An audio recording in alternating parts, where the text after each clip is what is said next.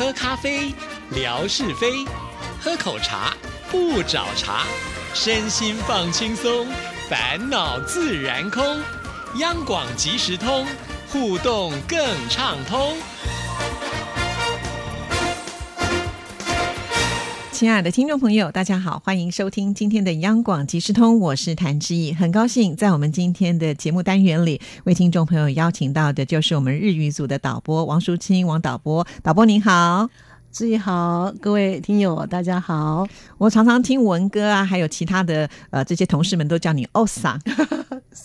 对对对对，这是日本的叫法吗？对。王就是哦，哎，对，王就是哦。那桑的话，大概先生、女士都可以都通用。对对对对对。哦，那像我如果姓谭的话呢，我要怎么称呼？呃，探桑。探我我我称呼您的话就是探桑，但是自称的时候不能加桑。哦，那自称的时候该怎么办？探 days。对对对对对，自称的时候只能姓，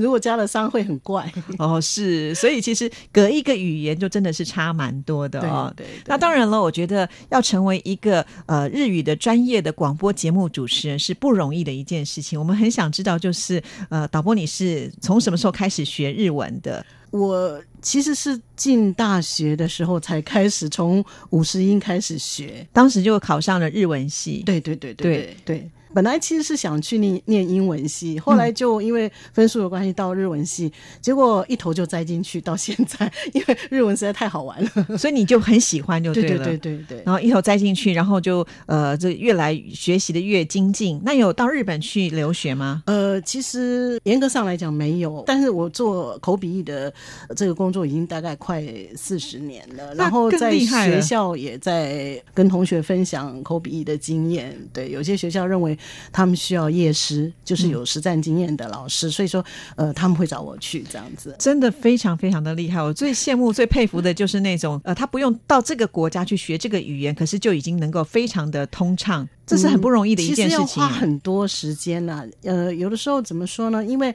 呃，语言的东西其实一开始是从模仿嘛，对，我们去看外国人怎么样呃发音，呃，那如何去呃使用那个语言，那我们就尽量朝着那个方向去做自我调整。那到了第二个阶段，应该就是说，我们学到了人家的精髓以后，呃，再来就是我们要自己产出嘛，那就是用自己所学，然后呃，自己能够呃用的日文来做呃各种议题的诠释。那这个时候其实就会牵涉到，就每一个人其实都有会有一些差异的，比如说有些人他的耳朵特别灵敏，或者是说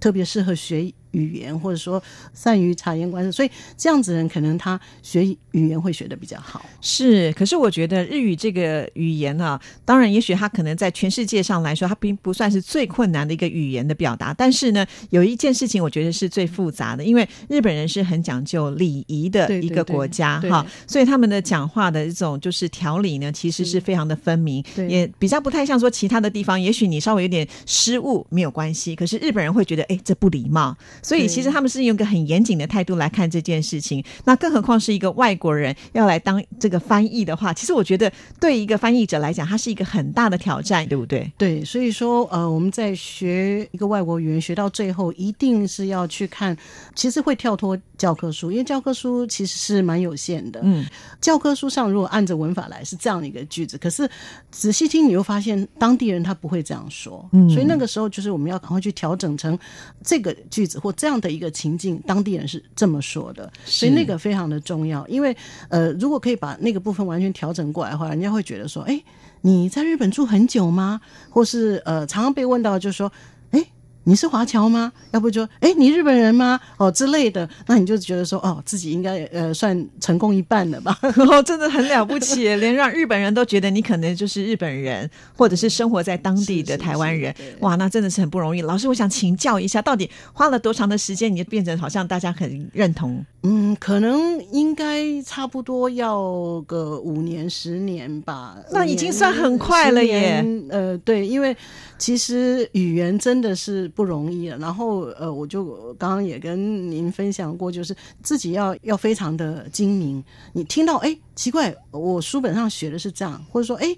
照文法来，呃，应该是这样，可是哎，人家为什么不这么说？这时候呢，我们就马上要去调整。还有那个发音，有时候呃，一点点不一样。像呃，我们中文也是一样。四声嘛，这四声不对的，可能那个意思人家会听不懂。尤其像有时候一些外国朋友他学中文，然后那个四声没咬准的时候，我们会觉得，哎，你在讲什么？那同样的日文也是一样，它也是有所谓的重音，那重音跑掉以后，整个的那个日文美感就不见了。是，所以我们会在训练新人的时候，我们会呃去要求他，希望说他的重音每个字都要到位，那自然而然那个日文的整个的流畅度哦，或是那个语言的呃美感就会出来。对，真不容易，流畅就已经很不容易，还要美感，你看很高的一个要求啊。广播还是要听起来比较舒服，是就是你听起来呃很顺耳、悦耳为原则吧。对，刚才我们导播提到，就是说在学习的过程当中，你要不断的去接触嘛。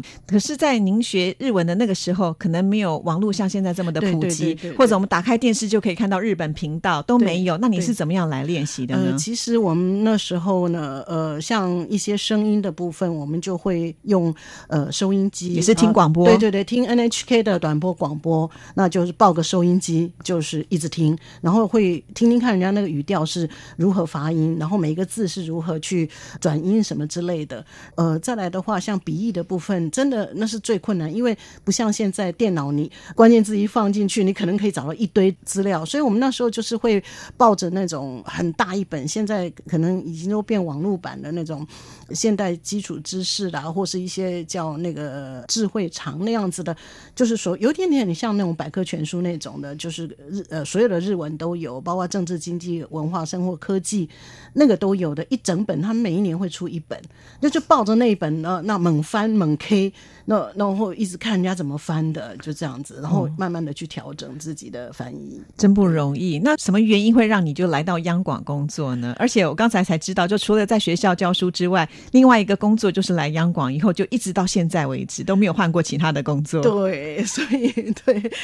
因为呃，其实也是一个因缘际会，刚好我在学校呃工作，然后后来听说央央广呃前身就是自由中国之声呃中广在招考嘛，他们就说哎你要不要去试试看？因为觉得哎好像也蛮好玩的。以前也是听广播来学日文的，对对对对对对，所以想说，哎，那就去试试看。哎，试试看以后就考上了，考上以后就开始做海外广播，然后就一直到今天。对，是是这样一个机缘，也是觉得蛮蛮妙的啦。对，而且我觉得在呃我们这么多的外语里面来看的话，我觉得日本的听众朋友向来要求也是很严格的。对对对，对，因为我曾经也跟我们的这个呃导播一起到日本去参加过日本的听友会，他们非常的热情。那既然是非常的热情，他们其实也是一样用他们热情的态度来看这个广播节目。所以我记得我们央广要考进来的那种日语的主持人是最不容易的。对，很难考。也就是说，呃，其实我们要。看很多层面，包括就是说，这位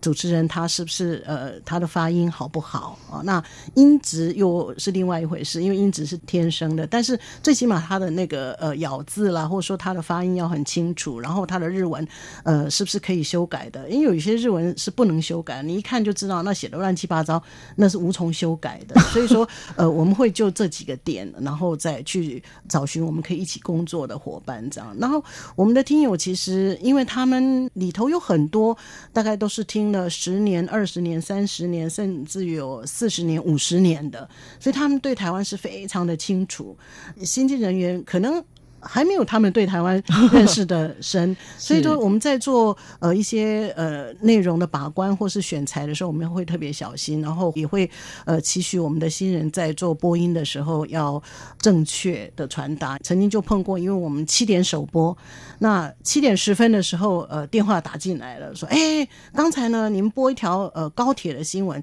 结果里面突然间出现一个台铁。那那个字是不是错的？哇，这么严格！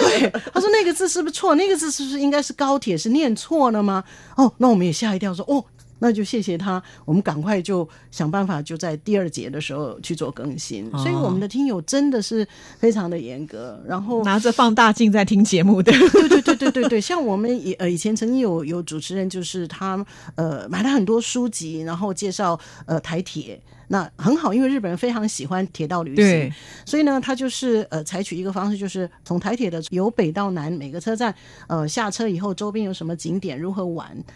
然后呢，呃，就去介绍介绍，到后来介绍到那个圣心站、圣心车站，等于是台湾的三线的最高的一个车站。结果那个时候呢，刚好很巧的是，圣心站在一个礼拜以前，台铁宣布就是三线旧三线改道改到新新三线，那呃圣心站就废站了。就退休了。对对对，退休了，后来就变成观光景点。结果呢，这个主持人可能没有 follow 到那个新闻，所以他就拿那个书，他就一边解说，他说啊，那呃，就请各位呃听友，如果将来就是坐搭三线的时候，一定要到这个三圣心站来。下车玩一玩，结果马上也是电话就打进来。我们上个礼拜不是你们某个主持人已经介绍过，说这个是已经废站了，怎么一个礼拜后还叫我们下车玩一玩？哇，真的是非常非常的严格啊、非常的不过也就是因为这样子，会促使我们就是日语所有的这些同仁们都是战战兢兢的在做节目，那个品质是真的非常的高对我们。来讲，就是那真的是最大的鼓舞，也是呃最大的一个监督的力量。所以我们一定要战战兢兢，不然随时可能 对，而且我发现就是有很多的日本听众朋友非常的热情，因为其实台湾跟日本很近，对对对所以对经常会有日本听友来，对不对？他们都会对对找您来分享一下。对他们常常呃喜欢呃来了台湾，有的时候刚好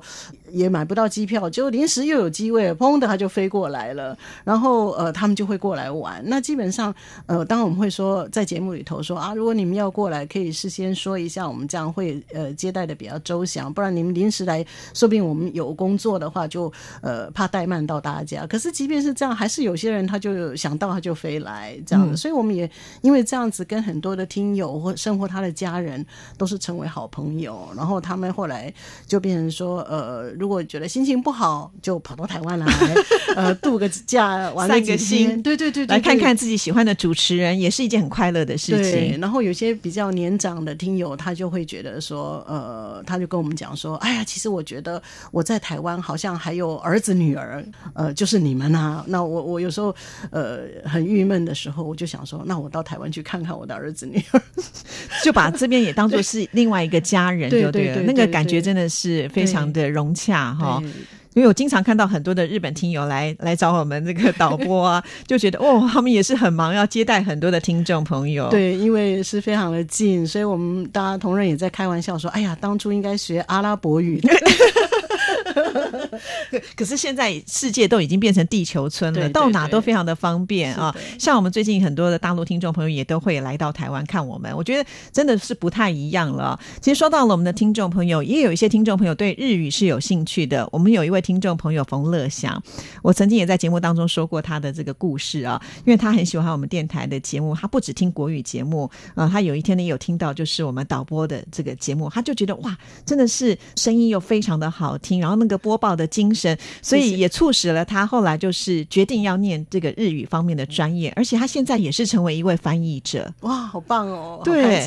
真的，我就觉得，哎，因为广播的影响是这么的大，他可能就是听到这样子的一个呃播音的方式，也觉得说，好，那将来我可能也可以来从事这一份工作。我觉得也是很不容易，因为他也是没有说到日本去留学什么，就在自己的国家，他一样可以学习的这么好。所以我今天发现有两个例子是这么棒的，也鼓舞了所有的听众朋友。也就是说，如果你真的对这个东西有兴趣的话，其实你要用心的钻研，不一定说你要到这个国家去，你才能够成为顶尖的人物，对不对？对，应该就是说，其实在我周边也有很多呃，就不是说很长一段时间在日本生活，他呃本身没有在日本待过，但是呢，像在台湾呃口译界的呃顶尖的译者当中，就有好几位是呃这样子的非常优秀的译者，他其实本身就已经非常优秀，然后呃在大学时代就立志要当呃专业的口译员，所以说呃他的整个的翻译或是说他的呃发音，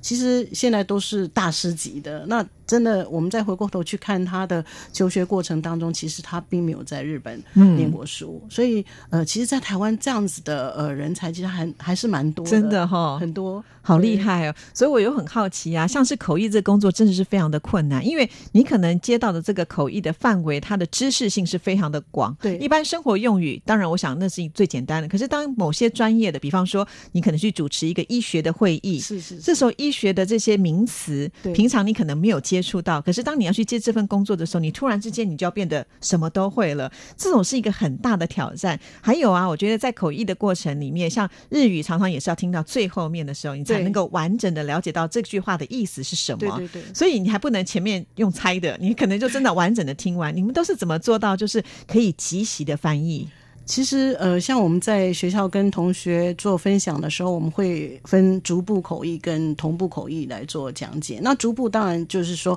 呃，讲者讲完一段以后，然后我们把他的精髓翻出来。那同步当然就是讲者一边在说的时候，我们就一边要做翻译。所以基本上我们在训练同学的时候，我们会训练他两种不同的翻译方式。因为逐步的话，你可以呃集大成。那同步就是你听到什么，你一定要翻，你不能等到说，哎，我听完这个句子再来翻，那下面句子可能都听不到，就来不及了。我们平常做呃双十庆典的国庆转播的那个是同样的一个感觉，所以说听到什么就要翻什么。那就刚刚像志宇谈的，就是呃我们日语的那个肯定、否定，还有它的时态，全部都在句尾。对，所以其实没有听到句尾，你根本猜不到它的一些呃整个完整的意思。可是。在你做同步的时候，其实你就是一直要翻，到最后你听完最后那一句的时候，你还要能够很完整的把它圆回来，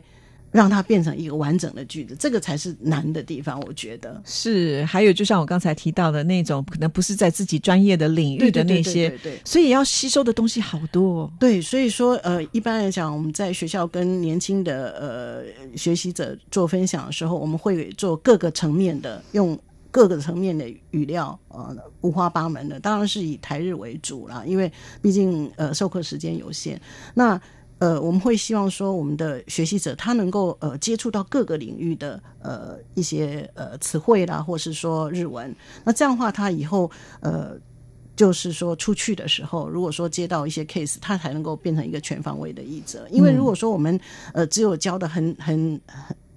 等于说比较狭隘的，或者说呃比较少的，将来可能没有办法应应他一踏出校门。如果他想做这份工作，对，其实就是每一样的工作要做到顶尖，都是要很努力的去学习啦、练习啦，才有慢慢到最后一个好的成果啦。啊，像我个人呢，我会鼓励他们，就是说跟着时代的脉动走。那比如说现在台湾呃。农历三月，现在四月嘛，哈，那三月封妈祖，我们就会让他去熟悉妈祖的议题。那因为他每年都会出现，所以等明年的时候，他对妈祖议题已经非常熟悉了，他可以完完全用日文朗朗上口。那最近不是米其林公布台北米其林指南吗？我们就让他去研习米其林的议题，所以将来他再碰到米其林的议题，或是在碰到美食的议题的时候，他其实就不会害怕。是哇，真的是很不简单，还要与时俱进啊，跟着时代的脉络在走啊。这样来学是比较有效的。对，分享给所有的听众朋友，如果你要学一个语言的话，真的是可以从这边开始下手，而且你会觉得更有信心了，因为等于是你先准备好了。是是。好，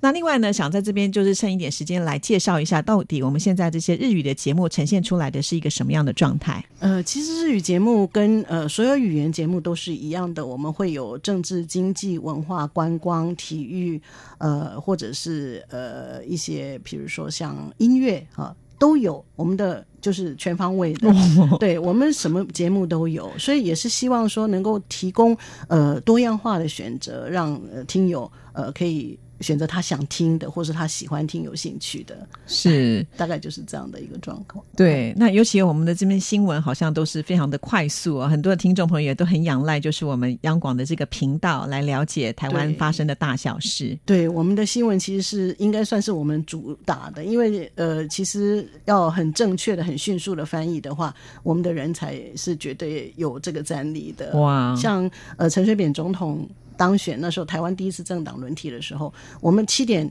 片头一完，我们就说宣布他当选。NHK 好像到了七点十分还七点二十十五分的时候才选，我们还比他们快。哇，那个速度真的很快，的确啊，所以难怪有这么多的忠实的听众朋友，一听都是二十年、三十年甚至更久的时间啊。所以感谢他们，真的非常非常的感谢。对，所以我们的日语同仁真的是非常的优秀，非常的棒。哈，那如果呢，我们的听众朋友对于日语有兴趣的话，不妨呢也可以就是上网呢去听听看，去感受一下，搞不好呢也会勾起你的兴趣啊。将来你也可以成为一个日语的人才，就算你不要当日语人才，听听不同语言的节目，其实也可以感受一下嘛。哦，对，也很好玩的。是，今天非常的谢谢王淑清导播接受之一的访问，也希望你们继续加油，做出更棒、更精彩的节目来。我们一定加油，谢谢，谢谢大家，拜拜，拜拜。